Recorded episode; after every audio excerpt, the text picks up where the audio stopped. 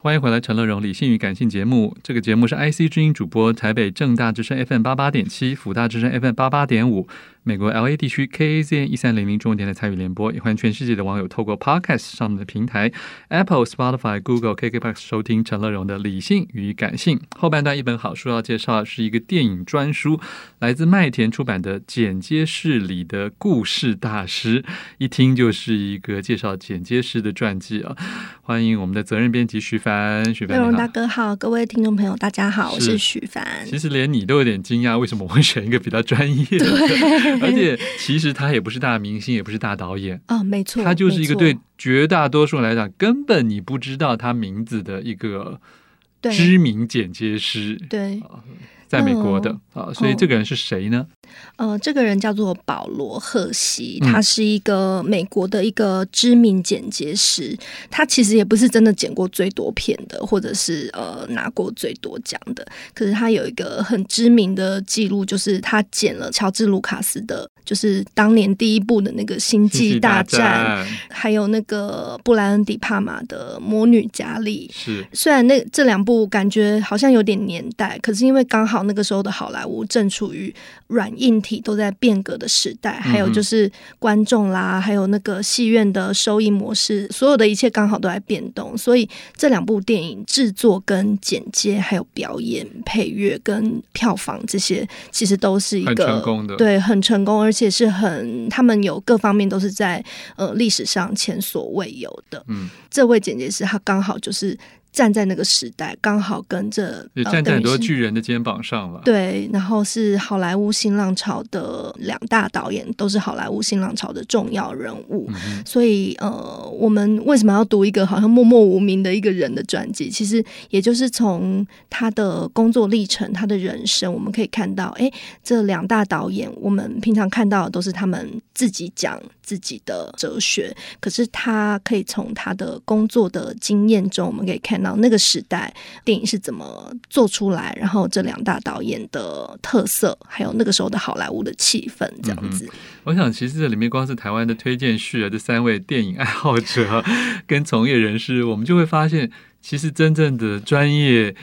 人是很肯定这个人，跟很肯定他的这些作品，以及他写这本书，对不对？就是剪接师，我相信会写书的也不是很多，可哦，没是这错，哦可是这本书的文笔非常生动，哎，对，非常生动。对，就是不是一个电影教科书，对，他对真的对就是娓娓道来，他合作过这么二十几位导演，对不对？对然后这么多超过半世纪的好莱坞的混打混的经验啊对，从年轻到老，因为是他连到阿汤哥不可能认为他都还有在还有在哦，剪没的，错，所以对他不是只是一个经典殿堂的人物。所以我觉得这里面是不是先跟大家讲一下，说他在一开始其实就跟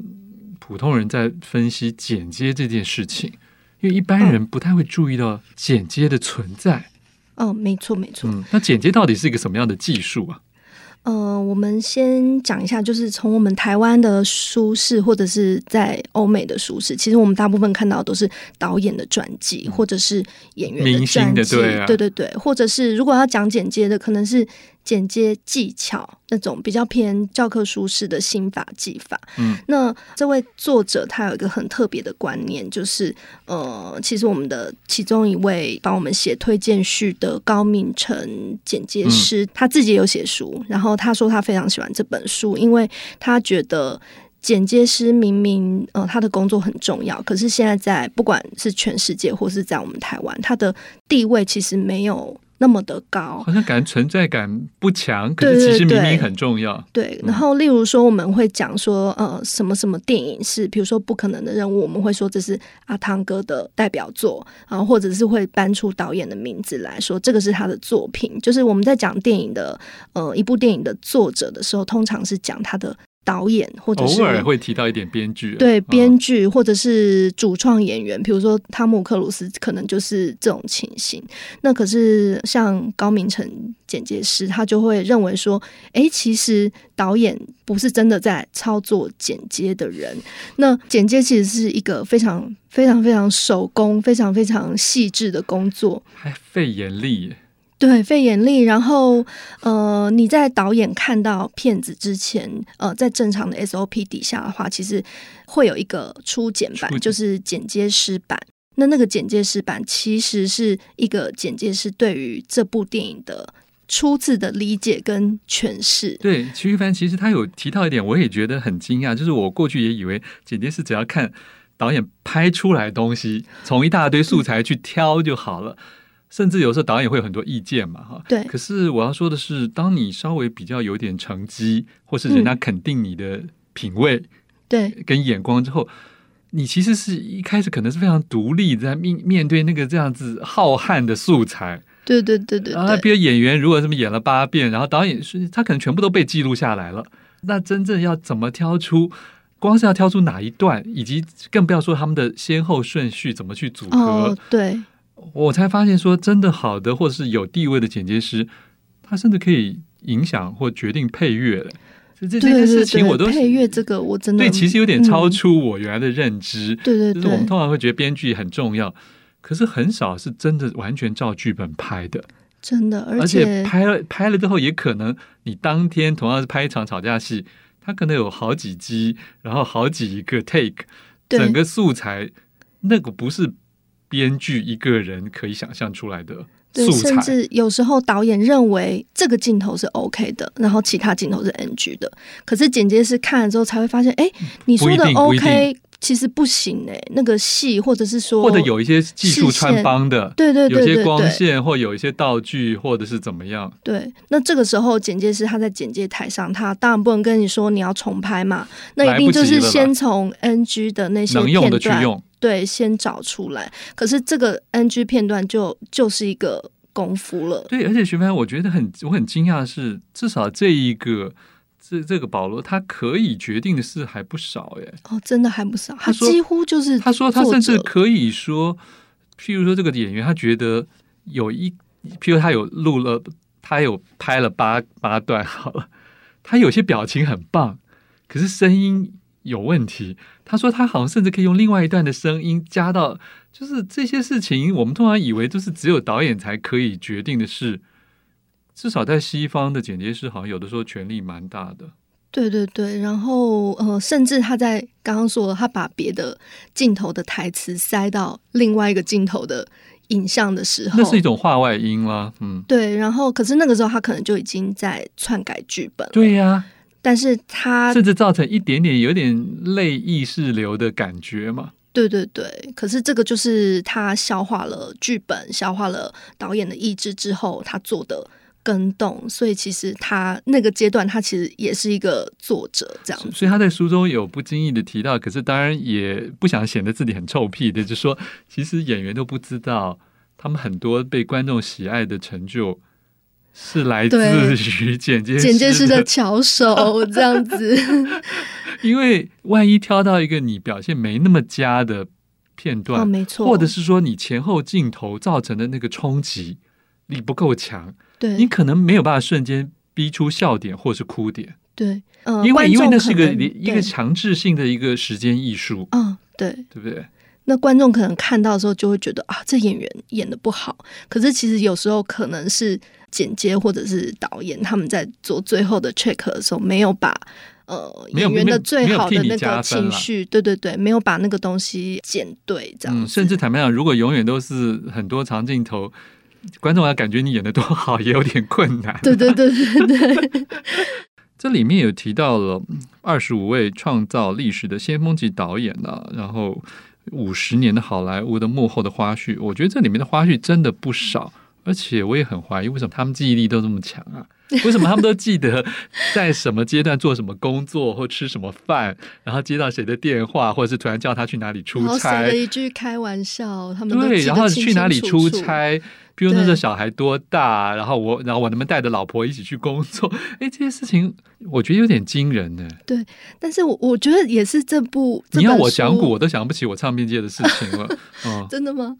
我是觉得这本书让我觉得很惊讶，是本来期待的是看一些呃间接理论间接幕后或者是一些好莱坞的秘辛，但是他也讲了很多他身为一个工作者，嗯嗯，呃，他的呃心境，譬如说里面其实因为简介它就是主要是要对呃，譬如说制片、资方，嗯嗯嗯然后导演，大概就是这些人。但有时候他们会有冲突，对，有时候有你要去应付他们之间的权力关系，那这个时候就可能你要稍微，比如说知道怎么说话，或者是或者是法律上怎么保障你了。对对对，或者是有一些些的政治问题，或者是人际关系的问题，这样子。我就直接替你讲啦。其中有一部片，譬如说导演交代他说你不可以给制片人看，然后在我回来之前，就制片就后脚就进来说我要看，对对不对？对然后他就说不行，然后他就说那我就把你 fire。然后导演就跟他通电话说好啊，那你就先休息两天。他他过两天他又被聘回来了，所以肯定对，就导觉演得很有意思。导演又争取回来，所以他们西方人真的有些事情就是很，你也可以说很守法吧，就是嗯你有你的权限，但你用你的方法做你的事情，对但对但是我对后面再用另外一种方法把它再再再把他请回来，对再这样斗子。对，就是我去搞定我的斗争，你知道对，我如果要你的话，那你是听我的。后来他们就说，其实这些事情真的片场有很多政治了。嗯嗯，嗯那有些是出于呃艺术的判断，有时候是出于预总的好恶预预或预习算的惯问题，对对对，啊，那甚至他都讲《星际大战》首映出现的时候，并不像我们现在被把它捧为是经典的。当年很多重要的大报的影评也是褒贬不一的，对对对，并不是一个当年并哦并不不是一个一面倒的。对，不是一个很受好评、很大家觉得很期待的一个东西，这样子。但是后来呃，票房还有各地的观众慢慢的变多，然后大家才发现说，哎，这个东西呃原来是这么的受欢迎，这样是子。他这里面有介绍一些在不同时代的，尤其是遇到某一些比较大型的制作，会遇到一些新的技术啊、新的机对机器、新的软体。其实他也算是攻逢其盛，而且也必须不断学习了。真的真的，嗯就是比如说剪接机器这个东西，就已经历经好几次的变革。对，那古代的剪接机可能就是你要真的要把那个底片那个东西剪下来，用胶带贴起 来，然后非再常。手工的，，对，再把它就是真的非常卷回拼去的，再卷到一个轮子上，然后用脚踩那个轮子才会跑，然后你天哪才能看到那个画面动起来。这样，它是从那个时代一路走到就是数位对数位，就是我们现在看到的是，比如说像 Premiere 或是他说 Lightworks 这种电脑上面剪的。嗯哼，可是他没想到，就是呃，用电脑剪又会有问题，因为就是什么档案呃输出之后又会有什么嗯嗯嗯嗯几秒的差异这种，所以其实他真的就是不断的在遇到一些格式啊，困难或者去是学习嗯硬体的问题，就是每一个时期都在解决新的问题，这样子。这里面我发现，其实每个导演还是有他的好恶，虽然他已经写的算是比较温和了啦，是他可能也不，因为他还想在这个圈内有一个好人啊缘呢、对可是，他里面也有写到说，有些导演很排斥某一些的技法，譬如说哦有一个知名导演就很讨厌话外音，就是哦他不喜欢先把现在电视剧很常见，对对对，就是很常譬见。如说，其实你在房间里讲的一句话，可是我在光照这个医院的外观的时候就已经听到 OS 了，对对对对对对对，他说有个导演非常不喜欢，还还刁他说，不合理他。说房子会讲话吗？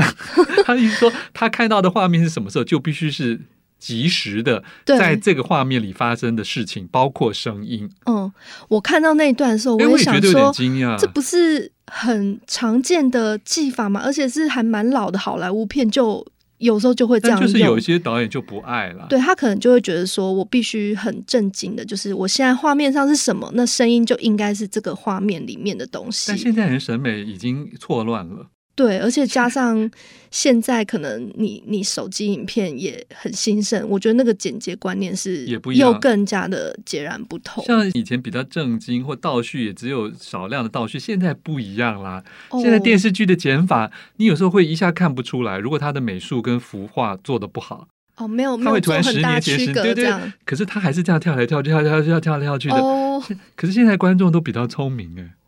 好像比较容易看得懂，如果对五十年前的观众可能就会看不懂了，会不会？我我觉得有可能，因为我有再重看一次那个《魔女佳丽》，然后突然觉得，哎，这故事的叙事好好慢，然后好好老派，就是老老实实的从以前讲到现在，再讲到后来。哦，可是就会觉得说，哎、我们现在看的电影好像叙事比的变化时间感比比较较多了活泼，然后观众也很熟悉这种呃比较活泼一点的叙事，是，所以真的有感觉到时代感。嗯哼。可是这里面他也提到了，就算他还在他的全盛期的后期了啊、哦嗯，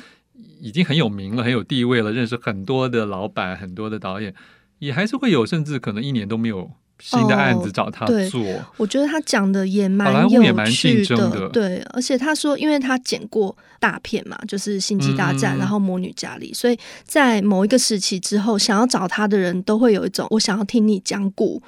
我我想要找一个传说中的人物，然后呃讲完之后，我我呃那个人可能心里会觉得啊，可能我请不起你，所以反而造成他没有工作。嗯所以可能是因为他一开始的片都真的太大了，嗯哼然后造成后面的可能年轻导演就是有点不太敢找他这样子。好，以你看完这本书啊，你觉嗯得、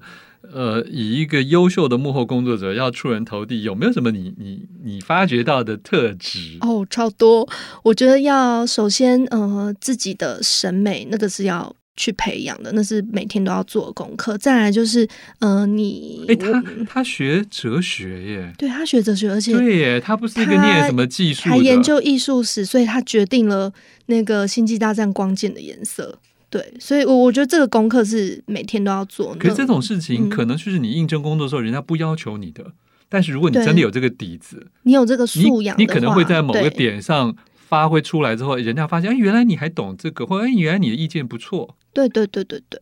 那这方面就是自己要做功课，然后再来就是沟通这件事情很重要。然后呃，为了好的成果的话，我觉得就是大家可以不屈不挠，就是可以效仿他的精神这样其子。实我为什么特地提这一点，也有原因，因为很多做幕后的人口拙，哦，就是呃他觉得我是就说闷头做沟事，通方面，对、嗯他可能讲不了，他觉得我不是个 presenter 啊，我也不需要去受访啊，我也不需要开会啊，嗯嗯什么做 PowerPoint 的。可是别忘了，你做任何一个技术人员，你都可能会想要要求真的跟说真的服些真什么的，事，对而不且对？他比如说他是剪接师，可是他也完全不局限，他就说我其实是一个表演者。对，所以他把还说自自己己是的表功演能者，放得很大，那我觉得这个是大家都可以去仿效的，就不要小看，也不要把你自己的工作岗位窄化，就对了。对对对，好，这是这本书可以推荐给一般读者的理由，而不是只有电影爱好者啊。简介是里的故事大师麦田出版，谢谢我们的责编徐凡。谢谢。想看更多我的文章，欢迎上陈乐融自选集网站。富广建筑团队邀你一起复学好礼，广纳好邻。谢谢您收听今天的理性与感性节目。美好的生活如同美好的建筑，必须兼具理性的思考与感性的温度。